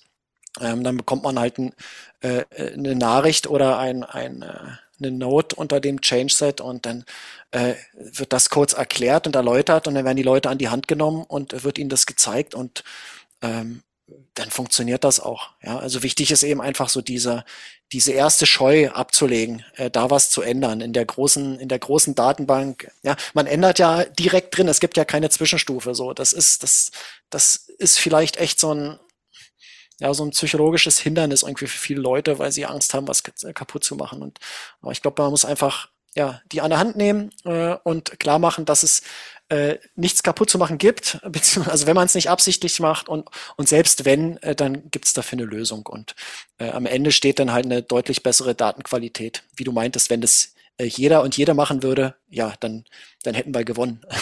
dann genau. dann wäre es perfekt, ja. Und Gut. Das, wie gesagt, das gibt's in, in äh, einigen Tagen. Ich weiß ja nicht, wann diese Episode rauskommt. Ähm, vielleicht ist es dann schon verfügbar. Ich werde es dann über meinen. Ich noch verlinken und wenn es hinterher ist. Okay, sehr gut. So machen wir das, genau. Aber jetzt äh, doch wieder den Bogen zurück zu mhm. Bike Router. Ähm, wenn man sich jetzt das Höhenprofil ausklappt, oder ich weiß gar nicht, ob es auch ohne Höhenprofil ist, ja, geht auch ohne Höhenprofil, dann kriegt man ja da am unteren Rand noch so ein paar Werte angezeigt. Also Entfernung, Anstieg, Reisezeit, glaube mhm. ich, das äh, ist selbsterklärend. Und dann kommen die zwei großen Fragezeichen, die Energie mhm. und die Kosten. Ja. Ist die Energie jetzt das, was ich mitnehmen muss in meinem E-Bike-Akku? Ähm, das ist äh, die Energie, die angezeigt wird, die wird äh, aus so einem äh, kinematischen Modell berechnet. Das ist in der B-Router Engine drin. Also es kommt nicht aus B-Router Web, dieser Wert, okay. sondern kommt aus der B-Router Engine. Ähm, in dem Routing-Profil kann man hinterlegen äh, sowas wie ein Gewicht, eine durchschnittliche Geschwindigkeit äh, und so weiter. Äh, ich glaube sogar Windwiderstand und äh, ja, Drag-Koeffizient. Ja, also es gibt so ein paar, so ein paar Sachen, äh, Rollwiderstand und so, die können hinterlegt werden. Und aus diesen Werten kann äh, B-Router äh, sozusagen die Leistung berechnen, die in jedem Punkt äh, notwendig ist. Wenn man das aufintegriert über die, über die gesamte Strecke, kommt man halt auf die, auf die Energie. Ähm, ich glaube, der Wert ist mit Vorsicht zu genießen, kommt auch auf das Profil wieder drauf an. Ähm, er sorgt für mehr Verwirrung, als er hilft. Ich würde auch denken, dass 99,9 Prozent der Leute das niemals benötigen, diesen Wert. Mhm. Und ich schreibe mir jetzt gerade auf, dass ich das vielleicht auch einfach da rausnehme. Ähm, einfach um die Verwirrung äh, zu verringern. Ähm, das ist aber tatsächlich auch eher eine Frage für den äh, für den Arndt, also was da intern passiert im, im B-Router. Beziehungsweise okay. wer da total äh, Interesse dran hat, der kann sich das auch einfach im Source Code anschauen. Äh, der der Quellcode ist offen von B-Router. Es gibt dort irgendwo eine, eine Java-Klasse, in der das äh, berechnet wird. Äh, kann man sich gerne mal anschauen. Äh, für mich hat das selbst überhaupt null Relevanz. Ja. Deswegen äh, duck ich auch so ein bisschen herum bei der Antwort jetzt. okay. Weil da ist so wirklich die Frage, irgendwie, was ist da jetzt besser, schlechter, kann ich da anhand allein der Zahl was abgewinnen? Also vermutlich, je größer die Zahl ist, desto ähm, ja, anstrengender, sage ich jetzt mal, wird die Tour wahrscheinlich. Würde ich, würde ich auch denken, ja. Und dann ist das andere mit diesen äh, Kosten eben ja. gut. Das, ähm, die sind durchaus interessant. ähm, die sind interessant für die Leute, die sich mit Routing-Profilen auseinandersetzen. Also aus, aus Benutzersicht äh, würde ich sagen, ist auch ist egal. Ähm, bringt keinen Mehrgewinn, wenn man weiß, dass die, die Kosten äh, 123.676 sind. Aber äh, wenn man Profile entwickelt, dann ist das ein, ein sehr interessanter Wert. Ähm, die Kosten, äh, vielleicht ganz kurz in einem Satz. Ähm, ich glaube, der Arndt hatte das auch schon mal so angerissen. Ähm, damit der äh, die Routing Engine entscheiden muss, äh, wie sie zwischen zwei Punkten den, den perfekten Weg findet, äh, muss sie ja die alle Wege, die irgendwie dazwischen liegen, bewerten. Ähm, nach ähm, ja, wir hatten es schon erwähnt, so Oberflächenqualität, äh, Art des Weges, Glattheit, äh, Zutrittsbeschränkungen, ist es ein, zum Beispiel ein kombinierter Rad- und Fußweg, äh, kann man alles mit in die Entscheidung äh, einbeziehen. Und für jeden dieser Parameter, die da zur Verfügung stehen, kann man eine Gewichtung festlegen. Also wir nehmen wieder äh, das Rennradprofil. Ähm, da würde ich sagen, wenn Asphalt, wenn ich auf Asphalt fahre und der noch mit sehr glatt markiert ist, ähm, dann ist das ein sehr günstiger Weg. Also günstig mhm. nicht im Sinne von finanziell günstig, sondern aus, aus Router-Perspektive. Also es ist ein, ein, ein Weg, auf dem ich gerne jemanden langschicke, ja, mhm. für dieses Rennrad-Routing-Profil. Ist da ein Sandweg, äh, der sehr uneben ist, dann ist das ein sehr teurer Weg. Ähm, ähm, und so kann ich jedes einzelne Wegsegment bewerten und gebe dem Punkte. Das sind die Kosten. Um, ähm, und ich suche dann am Ende die Wegsegmente raus, äh, auf denen die Kosten am niedrigsten sind. Ähm, ja, das ist der klassische. Pro, pro Meter wird das irgendwie. Dann äh, multipliziere ich das mit der Länge und dann weiß ich halt, wie teuer in Anführungsstrichen ist dieser Weg jetzt für den Router. Genau, das heißt, man kann dann sagen, ein Umweg über eine asphaltierte Strecke ist eben entsprechend günstig, aber dafür viele Meter. Und dann kann ich gegenrechnen, ein kurzes Stück Schotter ist zwar teuer, aber wenige Meter.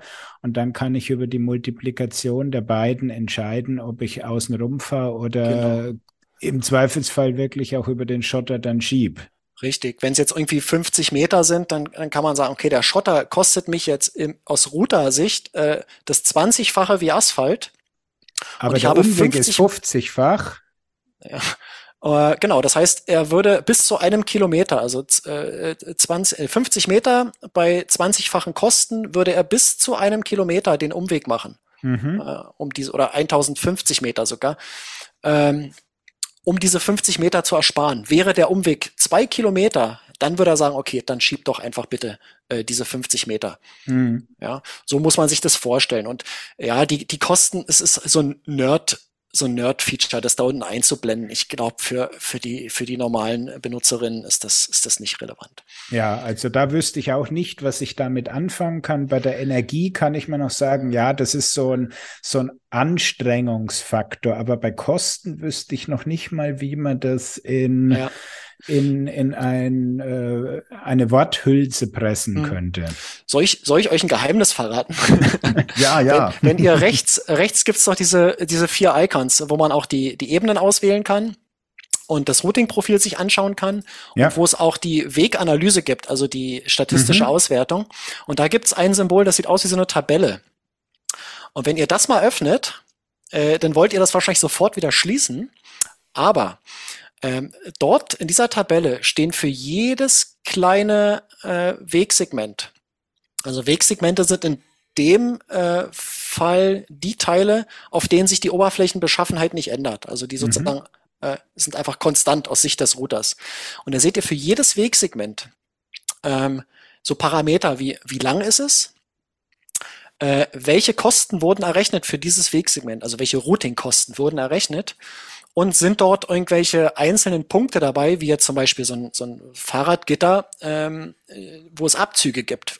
Man kann ähm, die Kosten nicht nur für, für Wege, sondern auch für einzelne Punkte. Also ein Punkt wäre eine Ampel, so ein Fahrradgitter, ähm, ein Bahnübergang. Also alles, wo man potenziell anhalten muss, äh, kann man in dem Router sagen, äh, versucht das zu vermeiden. Packt da mhm. Kosten drauf. Ähm, und man kann sich für jedes von diesen einzelnen Dingen anschauen. Äh, zum einen, äh, welche Daten sind äh, da zugrunde liegend, also welche Art von Weg ist es, welche Oberfläche ist es und man kann sich auch die ausgerechneten Kosten anschauen.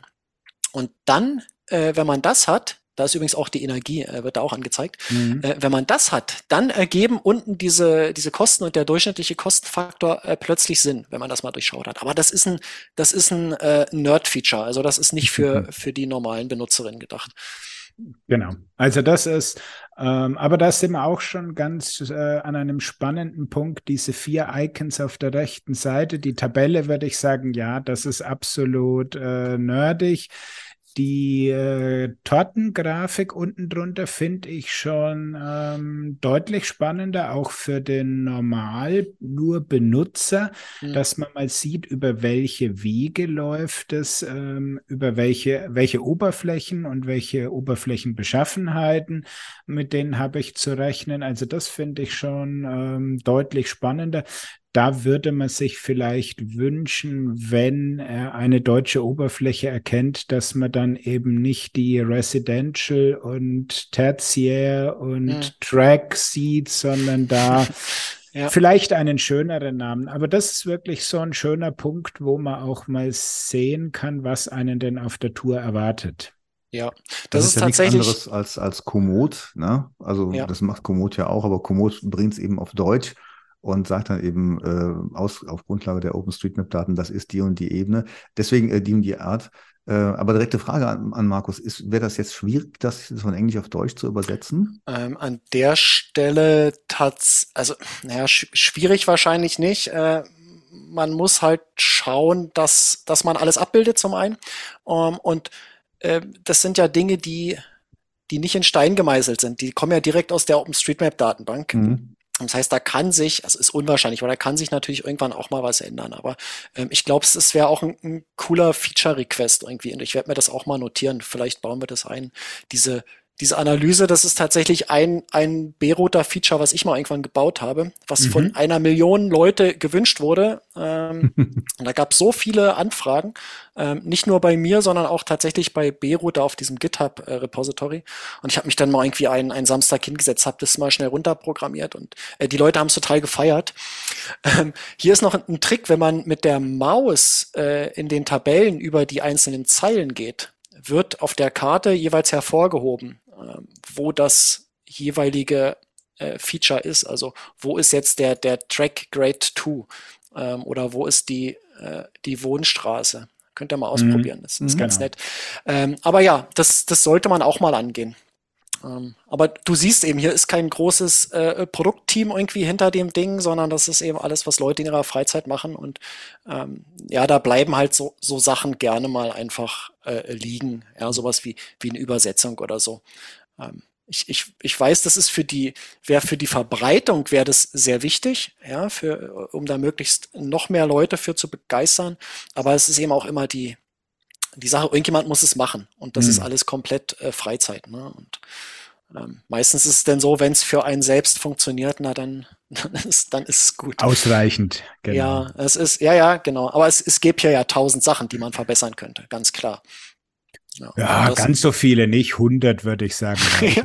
ja, geh mal bei, bei GitHub und zähl mal, zähl mal die, die, die Issues, die da aufgemacht wurden. Okay, okay. Ja, es ist, es ist wirklich viel, ja.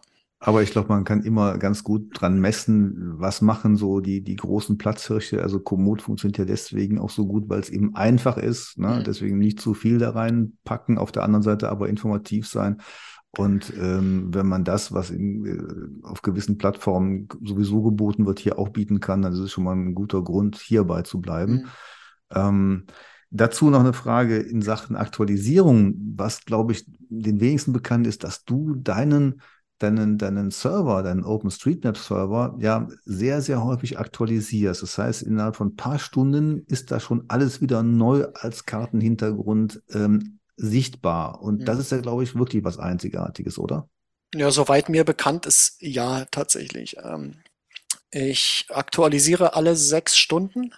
Also der, ja, es, es läuft alle sechs Stunden ein, äh, ein Programm, was aus der OpenStreetMap-Datenbank, die ist aktuell komprimiert, so um die, ich schätze mal 65 Gigabyte groß. Ähm, diese Datenbank wird in das, in das Format umgewandelt, was die Routing Engine braucht. Also die kann nicht direkt auf dieser Datenbank arbeiten. Ähm, das ist auch alles eine, eine Toolchain, die der Arndt damals für B-Router entwickelt hat. Ähm, die war ein bisschen kompliziert aufzusetzen. Ähm, ich habe mir das dann irgendwann mal vereinfacht, habe das auch als äh, Open Source released, also kann man sich bei mir im GitHub-Profil angucken. Ähm, ja, da habe ich einen dicken Rechner, der das einfach macht. Äh, alle, alle sechs Stunden wird der angestoßen, holt sich die, die aktualisierten Daten und erzeugt die, äh, die, die Daten für den B-Router.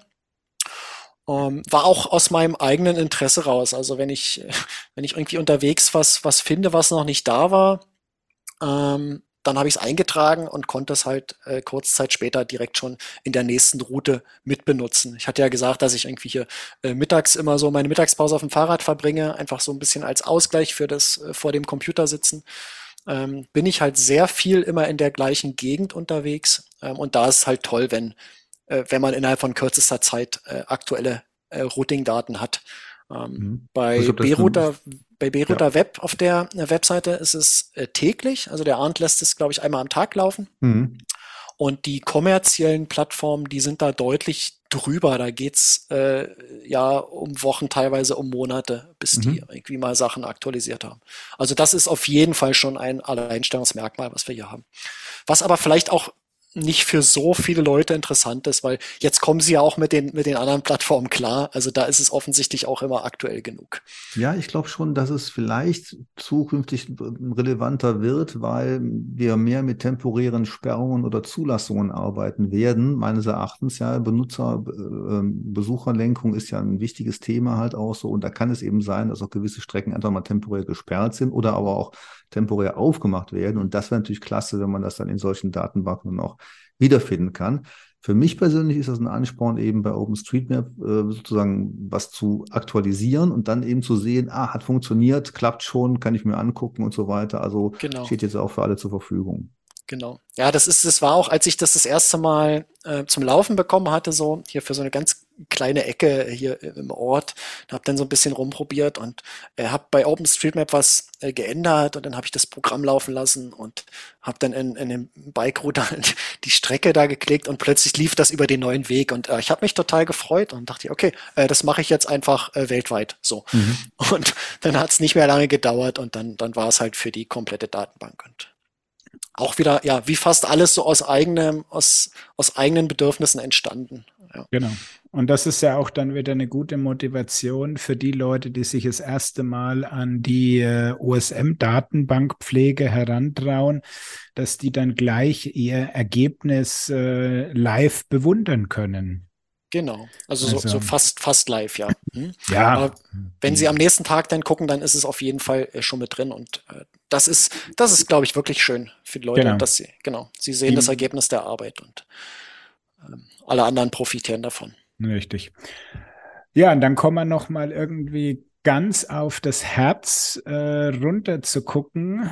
Auch wieder rechte Zeile, die Icons der Schraubenschlüssel, die Profile. Hm das ist ja, ja auch so der Punkt, wenn du ganz nerdig bist, dass du da eben noch selbst ein bisschen rumbasteln kannst und im Endeffekt dein eigenes Profil ähm, dir zusammenstellen kannst. Kannst du da noch mal was dazu sagen? Ähm, ja, also es ist, äh, wenn man sich das mal anschaut, also du hast gesagt, äh, den Schraubenschlüssel einfach mal anklicken, äh, dann auf den Profilreiter gehen, da reingucken und am besten direkt wieder schließen. Ähm, ist wahrscheinlich das, was die meisten Leute machen. ähm, ja, also wir hatten ja schon kurz erwähnt, wie das so, so grundsätzlich funktioniert mit der Berechnung, äh, mit den Kosten zwischen zwei Punkten für einzelne Wegsegmente und für einzelne Punkte auf dieser Strecke. Ähm, diese Kosten müssen ja irgendwo hinterlegt werden. Und äh, dafür sind diese Routing-Profile zuständig, ähm, die dann einfach sagen, für Gravel will ich eben äh, verdichtete Forstwege gerne haben. Weniger Asphalt, äh, Betonpflaster wäre noch okay, ja, und so weiter. Ähm, ich möchte nicht auf Bundesstraßen fahren. Ähm, alle diese Dinge äh, kann man da drin codieren äh, und, und jeden einzelnen äh, Teil mit Kosten belegen. Und der, der Router nimmt sich einfach dieses Profil, geht davon für jedes Wegsegment von oben bis unten durch und äh, addiert einfach die vereinfacht gesprochen. Also es, ich weiß, das ist nicht korrekt äh, für die mhm. Leute, die Routing-Profile entwick äh, entwickeln, die werden jetzt äh, die Hände über dem Kopf zusammenschlagen. Aber der, der Router geht da durch, ähm, sucht sich alle passenden Einstellungen für das aktuelle Wegsegment, addiert die aufeinander und bekommt eine Kosten. Ähm, und dann macht er das für das nächste Wegsegment. Und dann nimmt er das äh, gleiche für ein Wegsegment, was vielleicht parallel läuft zu dem, was er gerade hat. Und dann kann er sehen, äh, ist das jetzt billiger oder ist das teurer? Äh, als das, was ich eben ausgerechnet habe und sucht sich dann halt einen Weg durch diesen großen Graphen mit dem billigsten Wegsegment. Mhm. Ähm, ich glaube, ähm, um das hier halbwegs zu erklären, wie so ein Routing-Profil funktioniert, äh, müsste man nicht nur eine Episode, da müsste man eine ganze Podcast-Staffel, glaube ich, aufnehmen.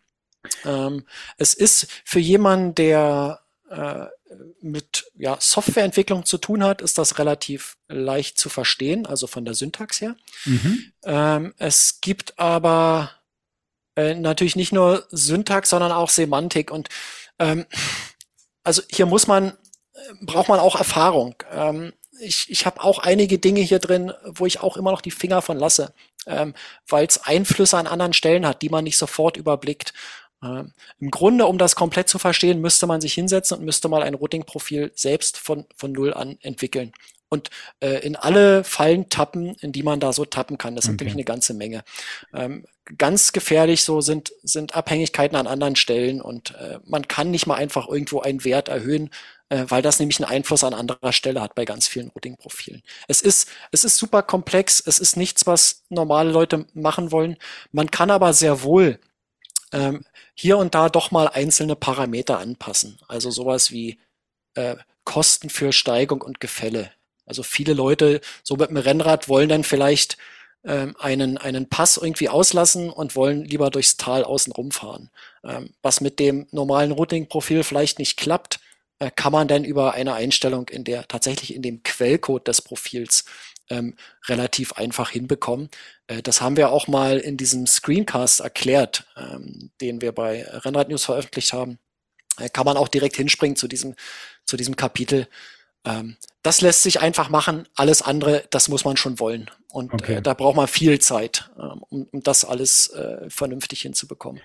Liegt auch daran, dass es in OpenStreetMap eben so viele verschiedene Wegarten und so weiter gibt ähm, und, und so viele Einschränkungen und äh, was es nicht alles gibt. Man muss das alles berücksichtigen. Ja, sonst, sonst wird man kein, kein gutes Profil okay. hinbekommen.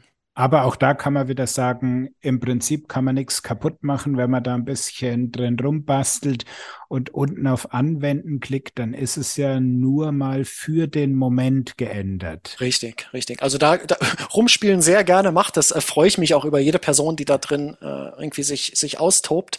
Ähm, du hast es richtig gesagt. Ähm, wenn man auf Anwenden drückt, dann wird die aktuelle äh, Route, die man gezeichnet hat, zusammen mit diesem angepassten Routing-Profil an den Server hochgeladen. Ähm, der B-Router versucht, äh, dieses Routing-Profil anzuwenden. Wenn man keinen Fehler gemacht hat beim Tippen, macht er das auch, gibt das Ergebnis zurück und man kann auch sofort das Ergebnis der, der Änderungen sehen. Mhm. Ähm, dieses Profil ist nur temporär, das bleibt da nicht. Wenn man den Browser schließt, ist das weg. Das mhm. heißt, äh, wenn jemand da ein, ein schönes Profil gefunden hat oder ein paar Anpassungen gemacht hat äh, von einem bestehenden Profil, die, die besser sind für irgendeinen Anwendungszweck, dann am besten reingehen, äh, alles markieren, rauskopieren, äh, irgendwo wegspeichern.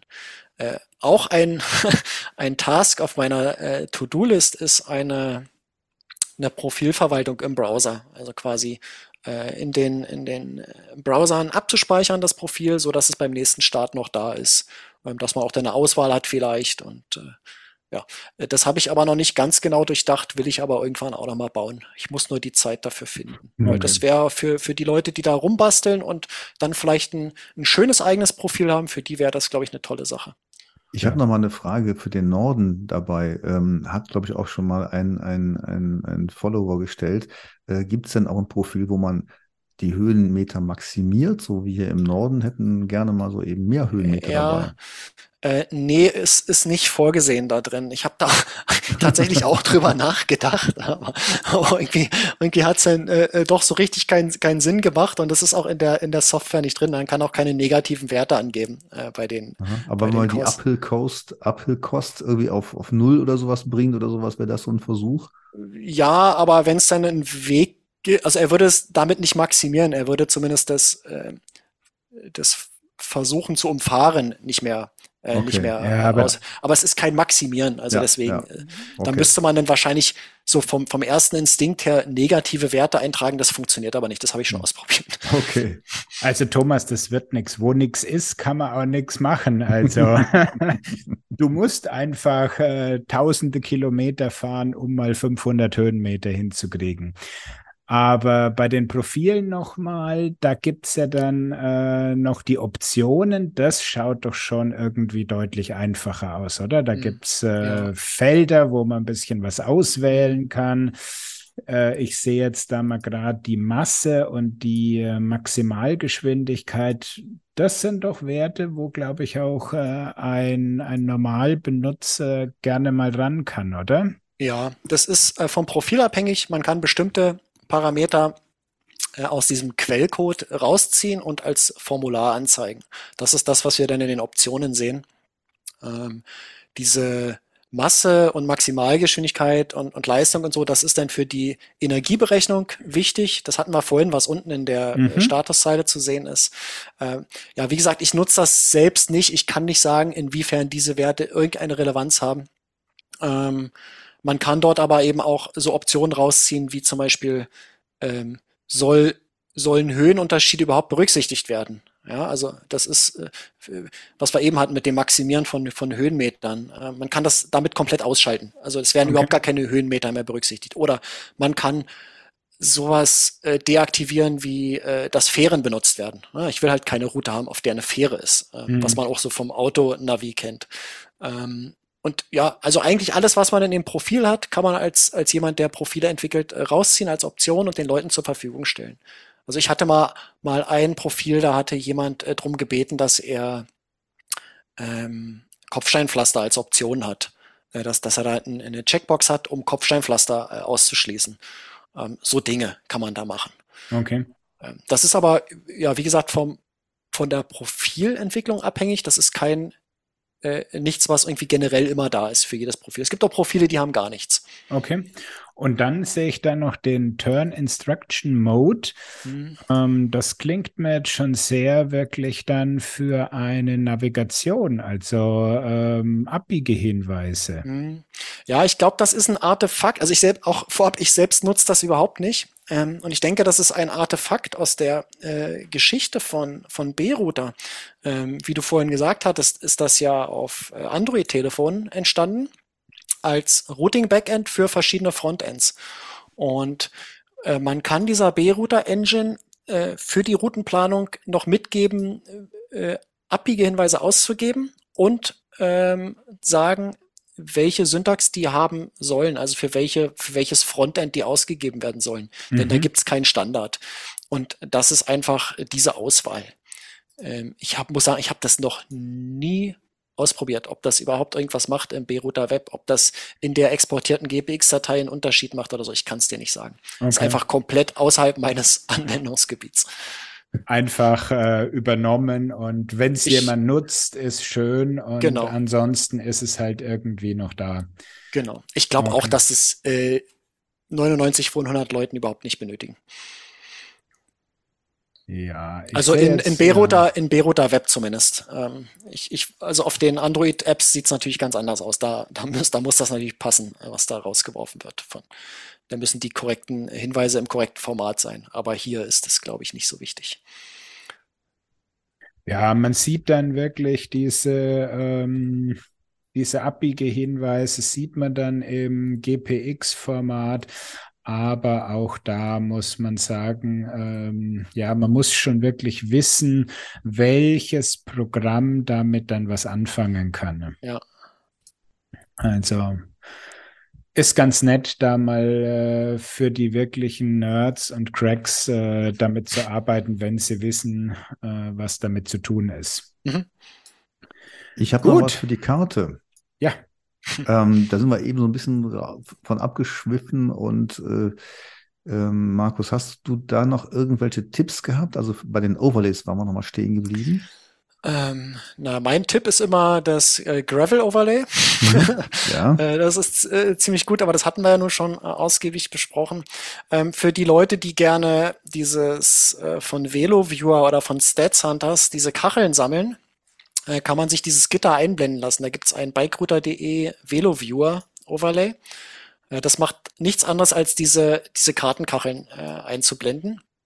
ist ganz hilfreich für die, für die Planung ähm, ansonsten, ja, äh, macht es doch mal, äh, wenn ihr hier seid, äh, alle, die hier zuhören, klickt doch da mal unten auf diesen Mehr-Button. Das ist so, sind so drei Zahnräder und da steht Mehr daneben. Und dann seid mal äh, erstaunt, was es dort noch alles zur Auswahl gibt, was man sich noch einblenden lassen kann. Das ist nämlich echt viel. Ja, und ähm, ich frage mich da auch, warum du die Waymark Trails MTB nicht direkt äh, oben äh, sozusagen angeboten hast. Ähm, weil ich es nie benötigt habe. Äh, ich guck mal gerade, äh, funktionieren die überhaupt? Äh, weiß ich gar nicht. Aber ähm, genau, ah, guckt da mal rein, da, da findet ihr auf jeden Fall super viele spannende Sachen. Ähm, unter anderem auch ganz unten so sind da POI-Layer. Die werden live aus der OpenStreetMap-Datenbank gezogen. Als Beispiel, ähm, ich suche äh, mein Lieblingsbeispiel sind immer Tankstellen für meine Himmeltagstour. Da haben ja alle Supermärkte, äh, nicht Himmeltag, Himmelfahrt heißt das, Entschuldigung. äh, Himmelfahrt mache ich immer eine längere Tour und da haben immer alle Supermärkte geschlossen. Und äh, wenn ich unterwegs was äh, zu trinken oder zu essen brauche, dann gehe ich oft irgendwie äh, Richtung Tankstelle. Und um bei der Tourenplanung schon zu sehen, äh, wo sind eigentlich Tankstellen, kann ich mir äh, alle Tankstellen in dem aktuellen Kartenausschnitt als POI äh, anzeigen lassen. Die werden aus der OpenStreetMap-Datenbank geladen, äh, werden dann als so kleine Kartenmarker dargestellt. Ähm, auf die kann ich sogar draufklicken und bekomme dann alle Infos zu dieser Tankstelle inklusive Öffnungszeiten und so weiter, was sehr hilfreich ist an Feiertagen, weil manche haben eben nicht offen. Ähm, da könnt ihr euch äh, auch mal äh, durchklicken. Gibt es eine ganze Menge Möglichkeiten, was man sich da noch einblenden lassen kann. Ähm, und für die, für die absoluten Nerds äh, gibt's auch noch den Button benutzerdefinierte Ebenen. Wenn man also irgendwie äh, Karten hat, äh, ganz beliebt sind zum Beispiel die, die Strava Heatmaps, äh, geistern im Web äh, URLs rum, also so, so Webadressen, die man hier einfach reinkopieren kann bei diesen benutzerdefinierten Ebenen. Und dann werden die Strava Heatmaps auf äh, bikerouter.de oder auf Berouter Web äh, angezeigt. Kann man das auch nutzen zur Tourenplanung. Die habe ich aber jetzt. im Moment allerdings im Moment nicht. Äh, doch, das funktioniert, wenn man die passenden URLs hat. Du meinst jetzt wahrscheinlich Strava-Segmente, oder? Äh, Strava-Segmente, ja. Ja, das ist, das ist noch was anderes. Das funktioniert sowieso nicht. Jedenfalls nicht bei mir auf der Instanz. Das hat aber andere Gründe. Das ist aktuell bewusst so. Ähm, aber ich rede von den Heatmaps, diese, ich weiß nicht, ob ihr die kennt. Äh, ja, ja, genau, ja klar. Die, wenn man da die URL hat, äh, kann man die bei benutzerdefinierte Ebenen reinkopieren und äh, dann hat man die Heatmaps für, für Bike, für Run, für die ganzen Sportdaten von Strava dann zur Verfügung. Super hilfreich beim Tourenplan in unbekannten Gebieten. Dann kann man nämlich erstmal äh, schauen, wo sind sonst noch Leute unterwegs äh, und bekommt vielleicht einen Hinweis darauf, was fahrbar ist und was nicht. Ja, also ich habe noch zwei Fragen nicht, wie das bei dir ist, Matthias. Die erste Frage ist, ähm, wir haben ja gesehen, das ist ja schon ein Riesenaufwand und alleine, wenn ich mir vorstelle, da einen Server zu betreiben, der dann sich dauernd die OpenStreetMap-Daten runterlädt und aktualisiert, ähm, wie finanzierst du dich da eigentlich? Äh, das äh, werfe ich einfach so äh, jeden Monat selbst in den Topf äh, im Grunde. Ähm, letztens gab es bei äh, Twitter hat das mal irgendwie jemand angestoßen, meinte, ey, ich habe jetzt hier ähm, dem Markus äh, irgendwie was in die Kaffeekasse geworfen. Und äh, dann haben äh, an dem Tag das noch eine Handvoll anderer Leute gemacht, habe ich mich total drüber gefreut, weil das das erste Mal äh, war, dass jemand ähm, irgendwie das äh, gesponsert hat, sozusagen die äh, den Betrieb und den Unterhalt äh, fand ich sehr nett, aber so an sich bezahle ich das einfach selbst. Weil, jetzt kommen wir wieder zum Anfang, äh, das ja ein Tool ist, was ich hauptsächlich für mich äh, und meine Bedürfnisse äh, hier pflege und bereithalte. Und alles andere ist, ist ein, ist ein schönes Extra, freue ich mich über, über jede Person, die das nutzt.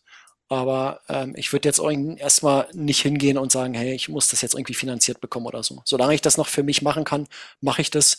Äh, wenn das mal irgendwann nicht der Fall sein sollte, dann höre ich halt auch einfach auf damit. Ähm, dann hole ich mir die Routing-Daten vom Arndt äh, alle 24 Stunden nur und rechne die nicht mehr selbst. Ja, also mhm. wenn mir das dann irgendwann zu teuer wird mit dem Server. Okay. Ja. Aber alle Achtung, das äh, haben ja schon andere Leute zum Aufgeben bewegt. Ne? Also siehe ja, die bekannten Kollegen. Ähm, ja, meine letzte Frage an dich ist, äh, und die ist jetzt zu einem ganz anderen Thema. Ähm, ich habe es ab und zu mit, mit Reitern zu tun. Und das Thema Reitrouting ist ja auch, äh, gibt es zwar auch schon, aber könntest du das sozusagen aus deinem Werkzeugkasten auch entwickeln, ein, ein, ein Reitrouting? Also ich, ich denke ja. An sich man müsste, ja, also es würde theoretisch gehen. Es kann sein, dass, äh, ähm, wie erkläre ich es, ohne zu weit zu gehen? es kann sein, dass in der B-Router Engine äh, eine Konfigurationsdatei angepasst werden muss, äh, um noch ein paar mehr äh, Wegtypen und so und, und, und Tags in OpenStreetMap zu unterstützen, die spezifisch fürs Reiten sind. Die dürften da jetzt noch nicht mit drin sein. Ähm, das kann man aber machen. Ähm, und dann könnte man ein Reitprofil erstellen. Also an sich, es müsste sich nur mal jemand hinsetzen und das machen. Also sehe ich jetzt äh, keinen Grund, warum das nicht gehen sollte. Weil im mhm. Grunde die äh, Routing-Engines, die es schon gibt fürs Reiten, die werden ja auch die OpenStreetMap-Daten benutzen.